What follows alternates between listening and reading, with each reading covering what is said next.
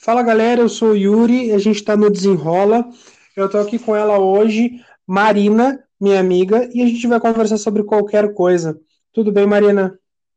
Tudo bem, Yuri? Tudo tranquilo e contigo? Maravilhoso. Diz uma coisa, a gente, a gente tem pets em casa, né? A gente estava conversando antes, uh, sobre pets. Uh, Para quem não sabe, a Marina tem dois demôniozinhos em casa, mas que não trocaria por nada, né? Fala um pouco sobre esses demôniozinhos. Tá, então, eu tenho as minhas duas demônias, né? Uma bem velhinha e uma bem novinha, que fez dois anos agora. A mais velha vai fazer 13. E são tudo pra mim, né? Eu acho que, que isso resume, assim. O que que, o que que elas representam? Elas representam tudo pra mim. Elas são minhas companheiras, minhas amigas. É elas que me ouvem o dia inteiro. É nelas que eu desconto a raiva também. Errado de minha parte, mas, mas acaba descontando. São tudo, assim. A gente fala de mãe de pet, assim. O que tu acha desse termo mãe de pet? Para quem, tá- quem, pra quem tá pegando o texto, agora, ouvindo a gente agora, ah, que eu falei demoniazinhas, ela tem duas cachorrinhas que são maravilhosas. Toda vez que eu vou na casa dela, sou muito bem recebido pelas cachorrinhas. E, e a gente fala muito mãe de pet hoje em dia. A gente diz, ah, Nazaré Tedesco do pet. Não existe ah, mãe de pet, existe só a pessoa que adotou um cachorro. O que que tu acha desse termo mãe de pet? Até deu polêmica agora há pouco, né, no Dia das Mães. É, algumas pessoas, algumas mulheres principalmente, ah, entraram nessa questão que não existe mãe de pet. Tu é mãe do teu filho e do cachorro tu é dona, ou dono. Só que é, isso é uma visão minha pessoal, né? É, eu não tenho muito embasamento para falar mais aprofundada- aprofundadamente. Mas quando a gente se refere, pelo menos quando eu me refiro a ser mãe de pet, significa que eu faço tudo dentro das minhas possibilidades para dar a melhor vida para elas, porque eu me propus a isso. Eu não tinha a obrigação de ter um pet e foi uma escolha. E essa escolha trouxe alguns deveres para mim, né? Na minha cabeça é assim que funciona. Então, dentro das minhas possibilidades, eu cuido delas da melhor forma possível. O que foi falado, pelo que eu li por cima, assim, foi que são coisas completamente diferentes. O amor que tu tem por um filho é completamente diferente. Primeiro que eu acho que essa, essa não deveria ter essa problem- problematização. Eu acho que ninguém se atreve a comparar os amores, se é que tu me entende. Desmerecer, Sim. desmerecer, ah, porque são amores. Podem ser diferentes, realmente, mas aí tu dizer que mãe é só quem tem um filho, que pet não é filho, eu acho que tu dá uma alfinetada aí nas pessoas, principalmente nas mulheres que não podem ter filho e escolhem ter um pet para suprir essa necessidade, essa carência. Ah, tu dá uma alfinetadinha nos pais, que são minoria, mas aqueles pais que criam os filhos sozinhos, como se fossem mães, e acaba dando uma alfinetada que eu, eu acho completamente desnecessária, porque eu amar os meus cachorros, os meus pets, não significa que eu ame mais ou menos, ah, né, porque tu ama o teu filho que nasceu de ti. Tem a questão também de te dar uma alfinetadinha naquele filho, que, naquelas pessoas que não tiveram filhos biológicos, né, que adotaram. Eu achei uma discussão bem desnecessária. Mas se levantou essa discussão. Eu acho que com tanto problema que tem para se discutir realmente, como, por exemplo, as mães relapsas, como, por exemplo, formas de educar, como, né?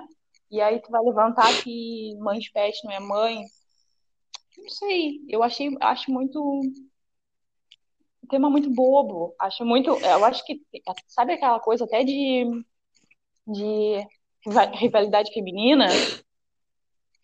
Eu acho, que- eu acho que até isso, assim, sabe? Acaba trazendo isso porque, ai, eu sou mais não, mãe, não comparação. eu só acabo sendo mais mãe porque eu tive um filho e pari do que tu que teve, que tem um pet, sei lá.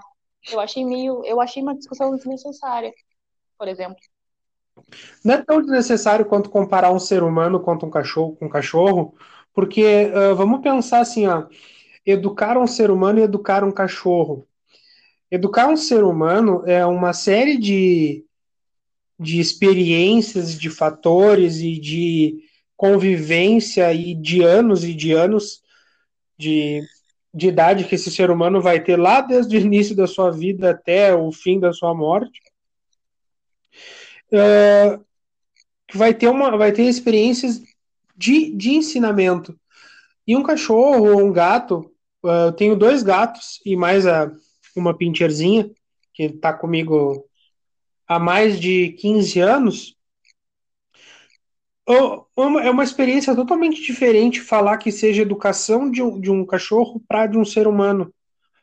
Uh, como é que eu vou comparar, por exemplo, uh, a educação de, de uma criança que tem que ir na escola, que vai conviver com, com crianças e professores, do que um, um cachorro que passa, por exemplo, o dia em casa e o momento de socialização do cachorro é quando vai para a rua para fazer xixi e cocô é totalmente diferente, sabe? Sim. O processo de educação, dizer que o cachorro está sendo adestrado ou está sendo educado, o ser humano ele está sendo adestrado ou está sendo educado.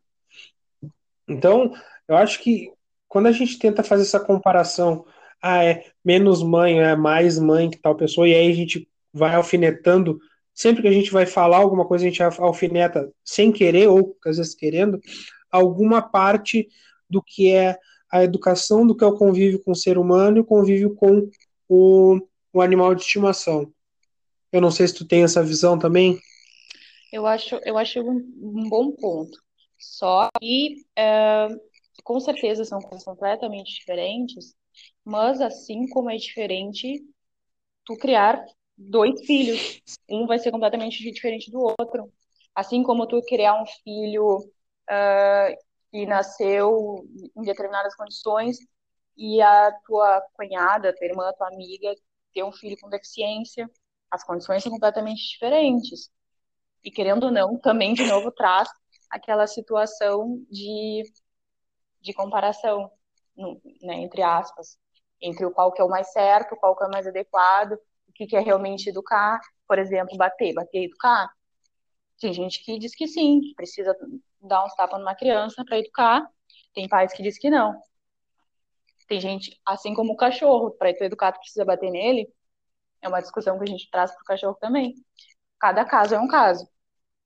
Cada indivíduo, aí criança ou cachorro ou pet, é um, é um, é um ser diferente que vai precisar de demandas diferentes. Eu acho quando quando se fala da criatura em si, é obviamente são coisas completamente diferentes, completamente diferentes. Mas com relação a sentimento de tu ser ou não mãe, o que quer ser mãe? O que é ser mãe para ti? É óbvio que, uh, que ser mãe, considerando o contexto, por exemplo, de Brasil, que muitas são mães solos, muitas têm que batalhar muito sozinhas uh, para educar os seus filhos, para ir trabalhar, com a, com a questão do preconceito e tudo isso. E, e eu dizer que sou mãe de pet, em nada diminui essas pessoas. Eu não vejo como uma forma de atingir essas pessoas. É, eu não estou dizendo, eu não estou me equiparando a elas. Eu não estou dizendo que a minha vida, a minha trajetória é igual a delas, e muito menos que meu cachorro é igual ao filho dela. Eu só estou dizendo que o sentimento que eu nutro por aquele ser é um sentimento que se assemelha ao sentimento materno porque eu faço de tudo por aquela criatura. Eu não vejo a minha vida sem aquela criatura. Eu faço tudo dentro das minhas possibilidades para que tenha uma melhor vida. Entende? Eu acho que, que essa é a questão. Não é a questão de parir, não parir, como criar, e muito menos nesse caso o contexto. Porque a gente sabe como, como, como se dá o contexto das mulheres no Brasil mas uma questão de, de sentimento propriamente dito. O sentimento que eu tenho por aquela criatura é o sentimento de posse, de ter um pet. O meu sentimento, pessoalmente, não é de ter posse. Eu não trato como um patrimônio eu ter o meu pet. Eu trato como, como se fosse um membro da família. E não como um bibelô que eu compro e aí se eu não quero mais eu dou ou largo fora ou, ou boto para criar para ter mais bichos, para me gerar uma renda, eu não consigo tratar eu pessoalmente como patrimônio. Por isso que o sentimento, daí que eu, que eu te explico, é esse. O meu sentimento de ser mãe de não é de forma alguma me igualar a mães que sofrem com todas as, as consequências de uma sociedade machista, é, que discrimina, mas de dizer, olha, eu pelas minhas cachorras tenho a, a certeza de ter um sentimento de mãe, sentimento materno, de cuidado, de amor, de proteção, de carinho. Será que eu expliquei bem? Tu, tu fala que, obviamente, trata um sentimento, obviamente, uh, a gente sabe que os, os animais eles vivem menos que nós, sejam gatos, sejam cachorros, uh, peixinhos, uh, passarinhos, que às vezes que a gente tem de estimação, qualquer bicho de estimação que a gente tem, ele vive um pouquinho menos. Tu já imaginou, não, agora é o momento aquele mais sentimental, o que, que, que, tu imagina? Uh, eu não vou dizer assim para a morte da, de um cachorro, mas o que que tu, uh, como é que tu te, pre, te prepara, como é que tu, tu sente, como é que é o sentimento que tu pensa sobre a, a perda de um, de um bichinho? Porque a gente sabe que a gente vai perder, a gente sabe que que a gente tem um cachorro e quando mais a gente vai ficando adulto, a gente sabe que daqui a um pouco ele não vai estar mais ali muito mais rápido do que um, um, parente. Um parente ele vai durar um pouquinho mais tempo, mas um pet ele vai embora um pouquinho mais cedo da, da nossa vida. Sim. Como é que tu, tu, tu, tu pensa sobre assim o fim dos, das criaturas que estão na volta? Na teoria, a minha teoria eu tento ser é, o mais tá no chão possível. A Nina, a gente passou, a Nina ela vai fazer 13 anos no final do ano. Ela é uma pudolzinha marrom uh, que se criou ali na cadela da minha mãe, junto com o cachorro, né? Tiveram filhinhos ali e a Nina veio nessa na primeira ninhada e ficou conosco. Bom, a Nina nos últimos anos, ela já velhinha, ela teve câncer, chegou a acompanhar. Ela teve câncer mais de uma vez, Sim. a recuperação foi bem foi bem, foi bem difícil para ela e para nós. Para ela, obviamente, sofrendo a dor das, das cirurgias, foram cirurgias muito pesadas. E, e, a gente na mudança da rotina, de dar remédio três, quatro vezes por dia, trocar curativo três vezes por dia, é, tentar dar alimento para ela, ela não querer, tentar dar remédio para ela não querer. Enfim, foi, foi um período difícil. E aí me obrigou a pensar mais sobre isso. É, e o que, que eu penso na teoria? Graças a Deus, é, vou botar entre aspas, mas graças a Deus que eles duram pouco, porque é como são tratados, tu imagina um cachorro viver 50, 60 anos numa situação de rua, né? Então, livramento para eles. É um bom ponto para se pensar. É. E é um bom ponto para se pensar. Eu jamais tinha pensado nisso. Não, não pensava nesse ponto de que realmente seria, botar entre, entre aspas, né, bom por é, isso. É, entre aspas, sim, é, entre aspas, bom porque cuidado que se tem, ou não se tem, nesse caso, imagina uma cadela entrando no seu todos os anos por, sei lá, 20 anos. Sei lá, mas coisa completamente hipotética, mas ainda bem que não existe, a meu ver. Uh, eu tive que refletir mais sobre isso. Na, minha, na teoria, é eu tentei fazer de tudo por ela, Estou tentando ainda, obviamente ela não morreu, mas uh, a gente faz tudo que a gente pode. A gente dá as melhores condições para ela viver. Eu acho que ela, ela sente isso da gente, esse amor, esse companheirismo. E, e, e é isso. Ela cumpri, cumpriu o ciclo dela. Infelizmente é triste, mas é uma coisa que a gente já espera. Isso na teoria né? Tentar amenizar o sofrimento dela quando a gente vê que já não dá mais. Enfim, isso aí tudo a gente pensa. Na, na prática, eu tava desesperada, porque tu, é, porque acaba sendo meio desesperador, assim, porque tu, tu, eles não falam, né? E aí tu te vê numa situação que tu, tu não consegue entender o que, está acontecendo. Então, acaba sendo desesperador, assim.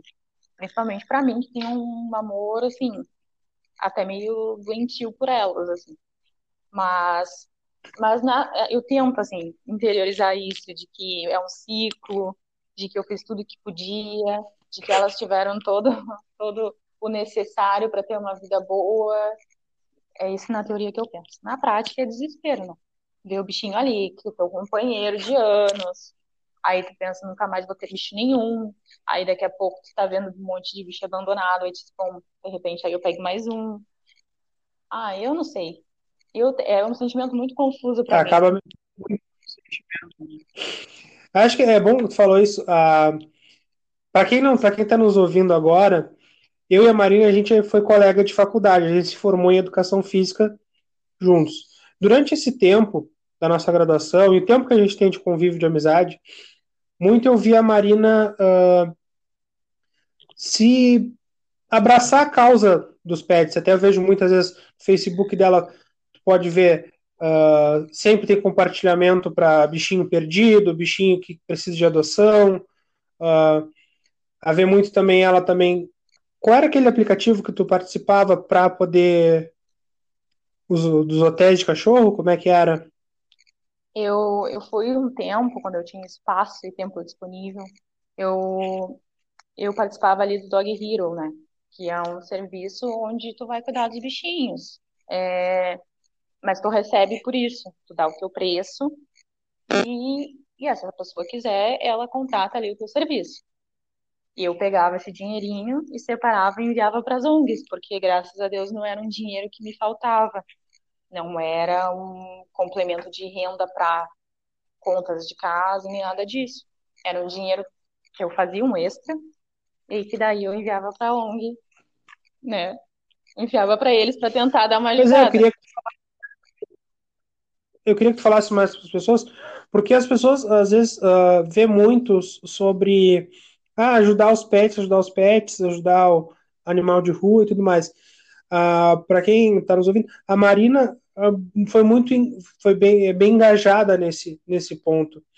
Como é que é o, a parte social do cachorro? Como é que entrou, digamos, para esse mundo de, de ajudar os pets menos favorecidos e como é que é o sentimento de estar hoje? É, tem, tem algumas questões, assim. Uh, eu, eu tento ajudar na medida em que eu posso, mas eu tenho, eu tenho um ponto que eu não consigo passar, que me faz muito mal, que é justamente os animais em situação de mal, maus tratos, sabe? Aqueles que tu, aquele que tu, tu, tu não dá mais nada para ele, tu diz não, isso aí vai morrer, sacrifica porque não tem mais jeito, assim.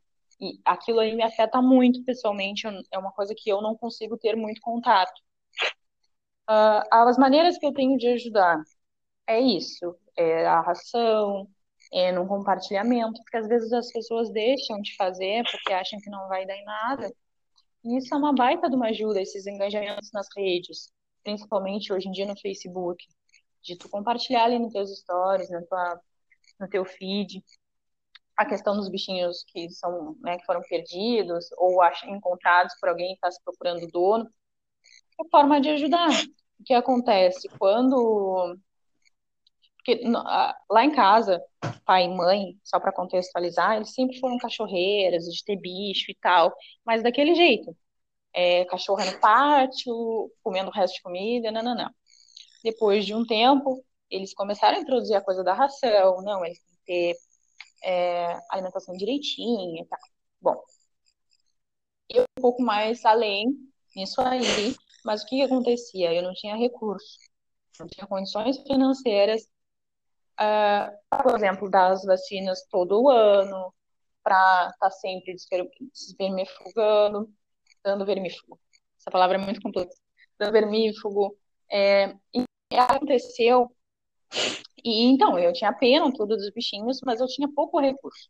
Uh, a partir daí, uh, a Nina eu já na faculdade, a Nina teve doente, teve doente, e o anti. Ai, me esqueci o nome do remédio. O antialérgico que ela precisava era mais de 50 reais. Assim. A consulta do, foi, com, foi por telefone, porque eu não tinha dinheiro para o veterinário. Imagina, a gente na situação de faculdade, quando a gente não tinha bolsa, e tu sabe bem como é que eu eram coisas, fica muito difícil. E aí, então, a consulta foi por telefone e o remédio era mais de 60 reais. E como é que eu ia fazer para comprar a porcaria do remédio? Meus pais não iam ter e também não iam nem dar bola para isso. Que é aquilo, o cachorro se cria, vai se criando e é isso. E eu também não tinha essa coragem de pedir, né? Ainda mais 60 reais. Para o contexto da minha família, isso era um dinheiro considerável para um remédio para cachorro. Uh, cara, e aí eu parcelei, tipo, em 12 vezes no cartão. E nem sabia se ia ter como pagar. E foi o jeito. Uh, nisso, depois eu comecei de, cara, tem muita gente passando por isso. Assim. Muita gente. E bate o desespero se tu não tem, se tu gosta daquele bicho ou daquela coisa, daquele ser, seja lá o que for, dá um desespero, porque tu não espera, né? Caso de doença, tu não espera. E aí, no Face, eu comecei então a me envolver, de ver alguma coisa, e quando eu tinha dinheiro, o resto de remédio, porque às vezes se é tratamento contínuo, sobra comprimido, alguma coisa assim, e alguém está precisando, e foi assim que eu comecei a ajudar. Eu ajudo, eu ainda considero pouca ajuda, mas ainda me falta muita coragem para esses casos de maus tratos é, e tal. É isso que eu te perguntar, é isso que eu te perguntar agora.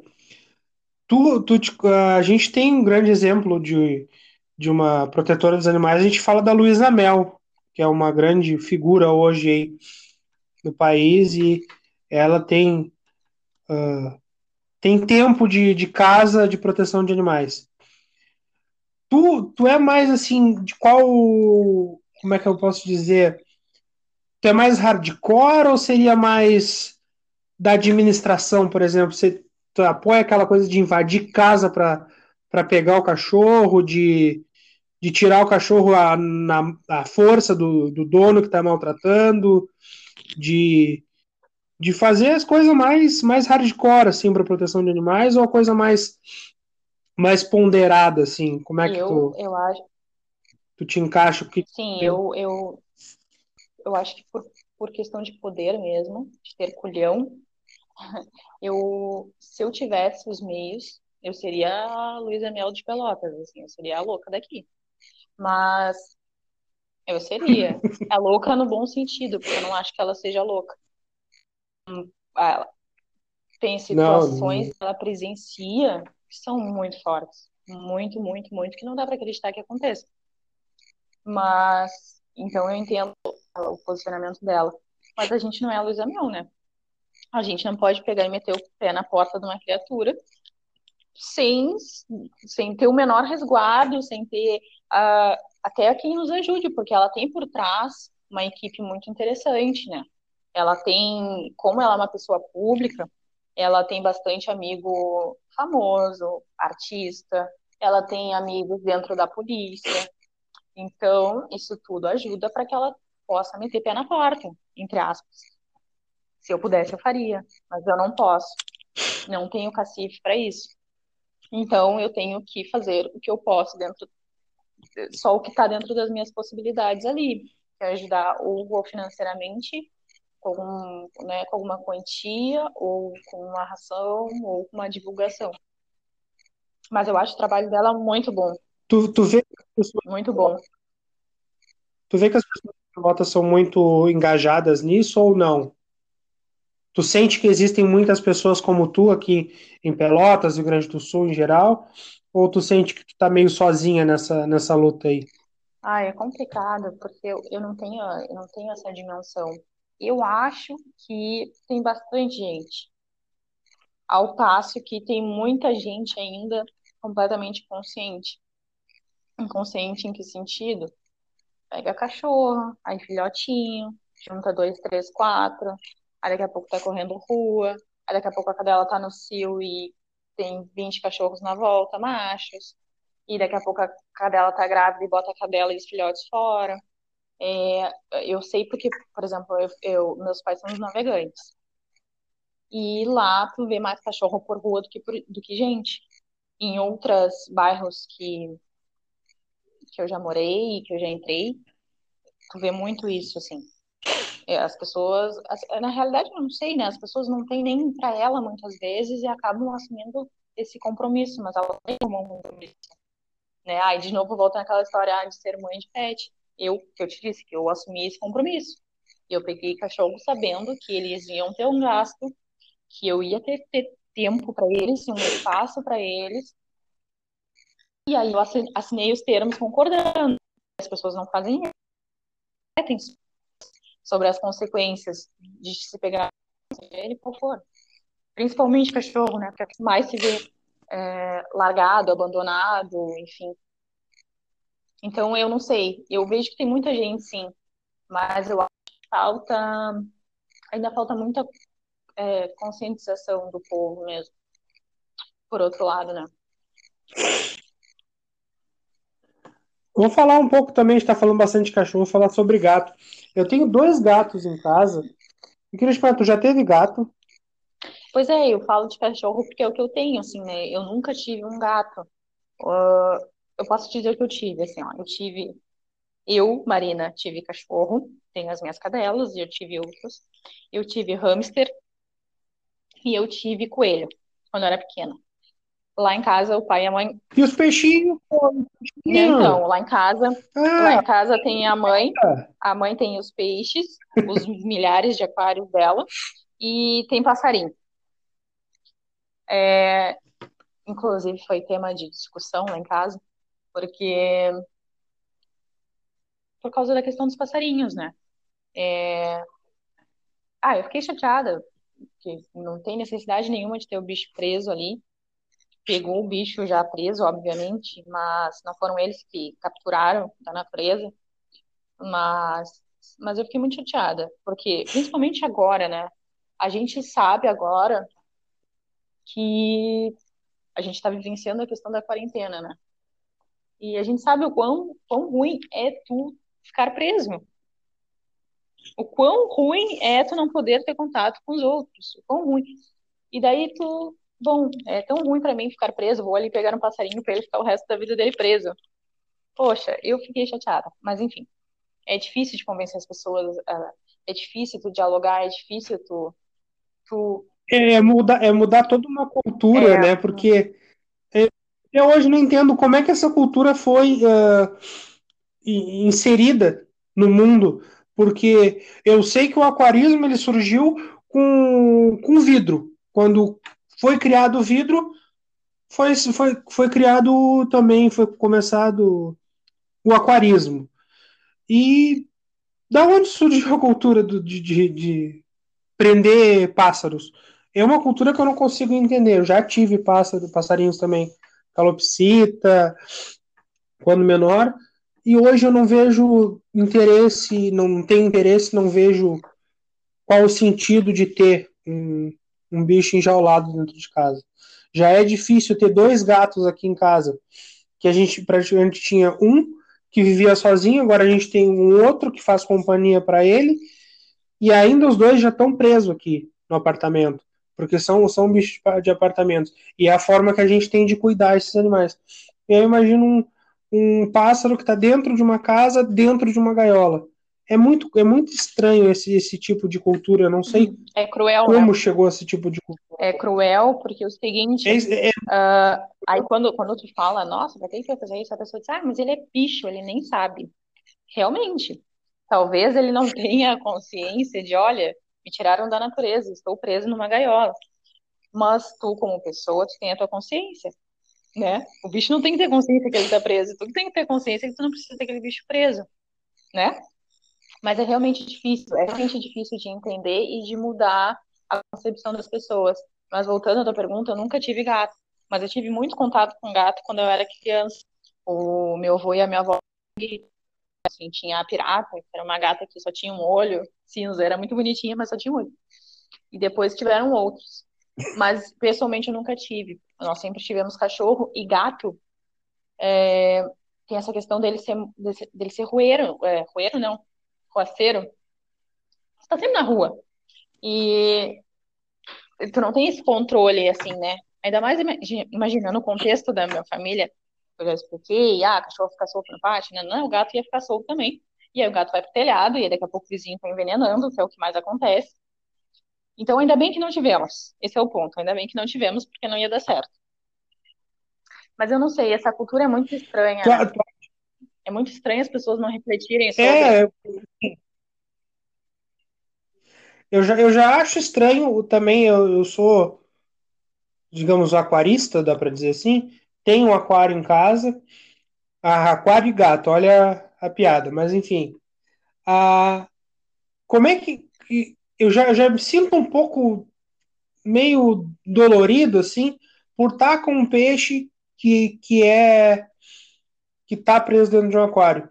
Eu sei que pela cultura e pelas, pela mudança de pelas mudanças que aconteceram, o peixe de aquário ele é um peixe ornamental, ele já praticamente foi criado para isso. Mas ainda assim tem aquilo da nossa consciência.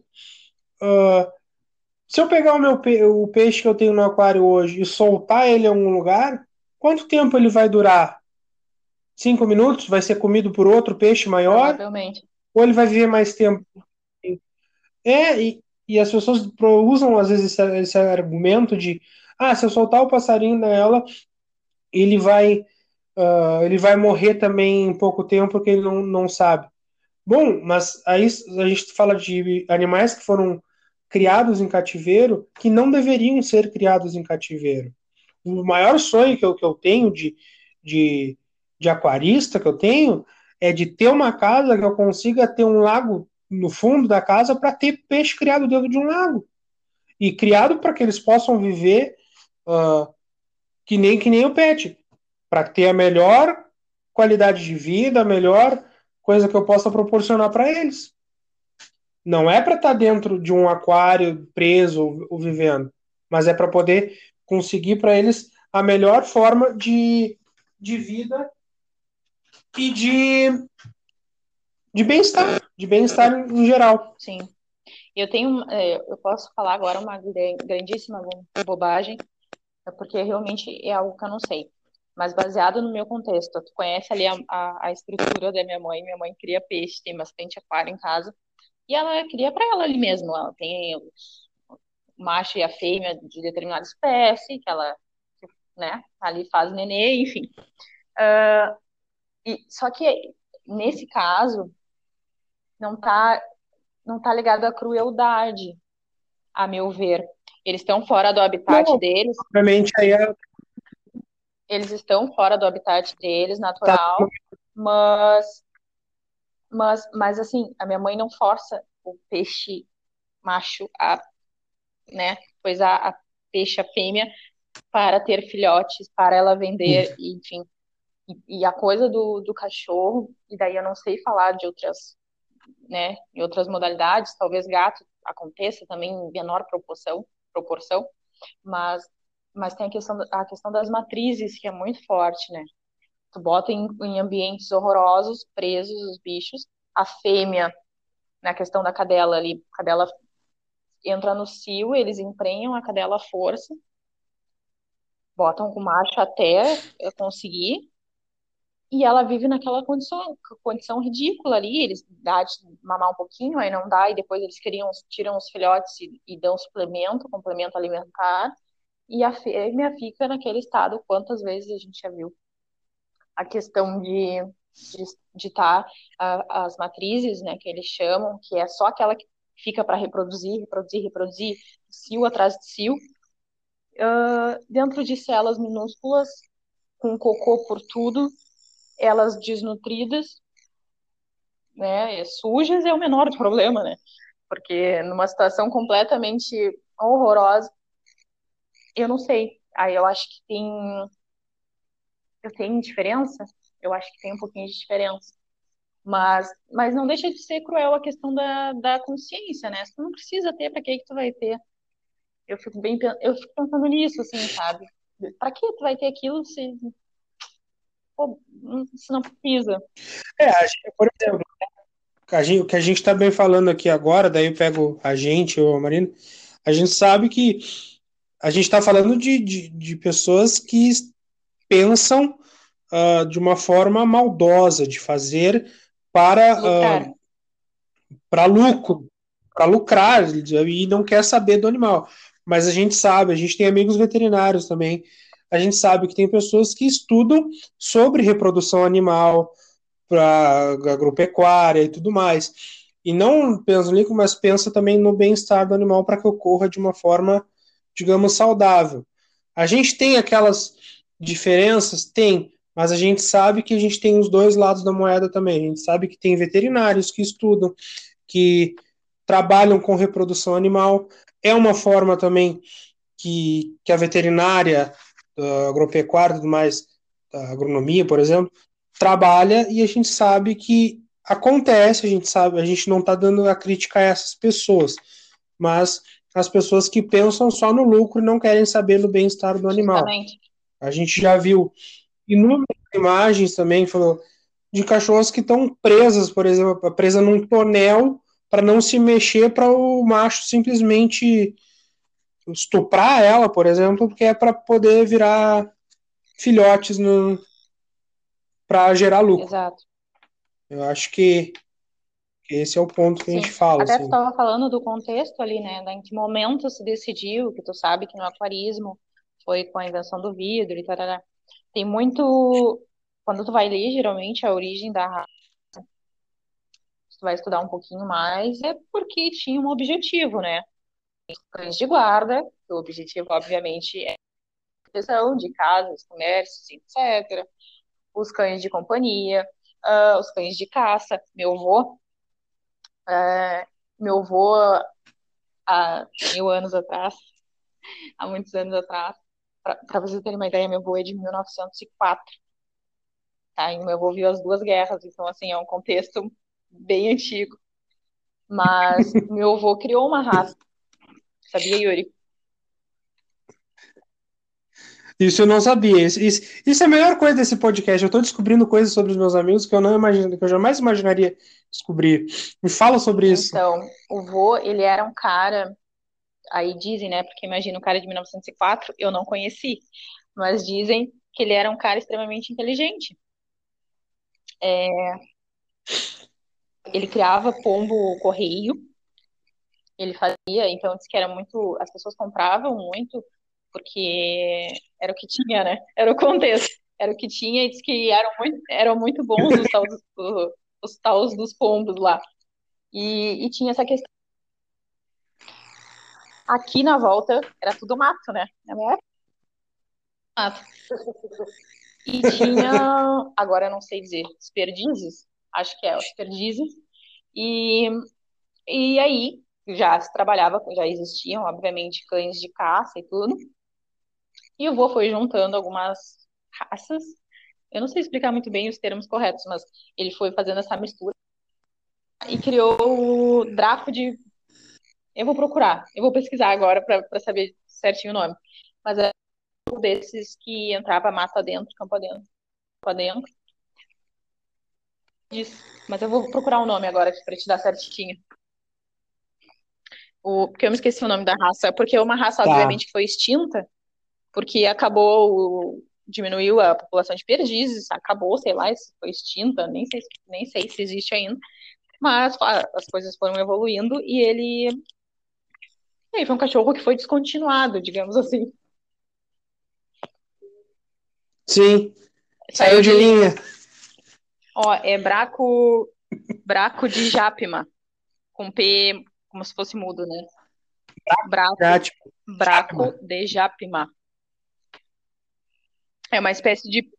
Ó, vou pesquisar é, uma, sobre... é legal, é uma espécie de perdigueiro. De mil, né? Duzentos e bolinhas aí. E lá e vai. Lá vai. Porque era, fazia parte do contexto da época. E aí foi isso. Não é como, como faz o contexto hoje, por exemplo, uh, a criação de, de alguma raça que, que acaba criando para uma caça ou para, por exemplo, galgo para corridas. E é muito é uma forma de entretenimento, uma forma de melhoria da raça também que acontece. Cães de exposição estão competindo com, com exposição e Melhoria, melhoria da raça em geral. Sim. Eu acho que é isso, Marina. Acho que a gente está se alongando mais, acho que a gente pode conversar num próximo episódio. Eu deixo o convite aqui para a gente falar um pouco mais. A gente pode falar também um pouco sobre educação física. A gente um pouco tocou nesse assunto aqui, ou praticamente não tocou. Eu acho que, que é isso. Quer deixar um recado para o pessoal que está nos ouvindo? Ah, foi muito legal a nossa conversa. Eu gosto bastante de falar sobre o tema, apesar de ter. Eu prefiro não falar é com, com, dando certezas, né? Porque, porque, realmente tem coisas que eu não sei, que não me compete saber. Eu posso falar só por, por mim, pelo meu achismo, pela minha vivência. É, eu espero que, que leve alguém à reflexão essa nossa conversa, né? Porque é necessário a gente refletir as nossas atitudes. Se a gente não consegue mudar, a gente tenta passar para um próximo para que de repente ele consiga refletir sobre essas mudanças né, que a gente precisa fazer principalmente sobre essa aquisição desmedida dos animais, que, que às vezes não tem a necessidade. Acho que foi muito enriquecedor, né? Foi, foi divertido a gente conversar sobre isso, para trazer essas reflexões. É isso. Com certeza. Que, que as pessoas que ouçam nossa conversa é, possam refletir e tirar alguma coisa de bom dessa conversa, ou também nos corrigir, né? Me corrigir principalmente sobre alguma coisa que eu tenha falado e que eu me equivoquei. Se eu me equivoquei equivoquei, já peço desculpa. Eu tô, eu tô com um problema de fala muito sério, porque eu acho que eu acho que ficar em casa assim, sem falar, ficar quieta aqui em quarentena, quando eu vou falar, eu me enredo inteira para falar. Eu tô bem quando a voz, A ideia é essa, eu fiz o um podcast nessa quarentena para poder falar com as pessoas, para poder botar a voz para fora, porque senão ia estar tá ficando só com os dedos gastos de tanto Realmente. digitar.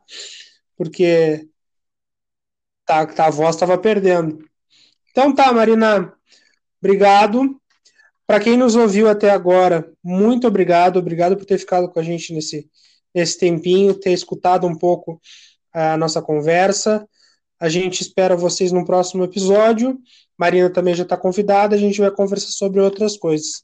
Esse foi o Desenrola. Um abraço, valeu, falou. Tchau, tchau.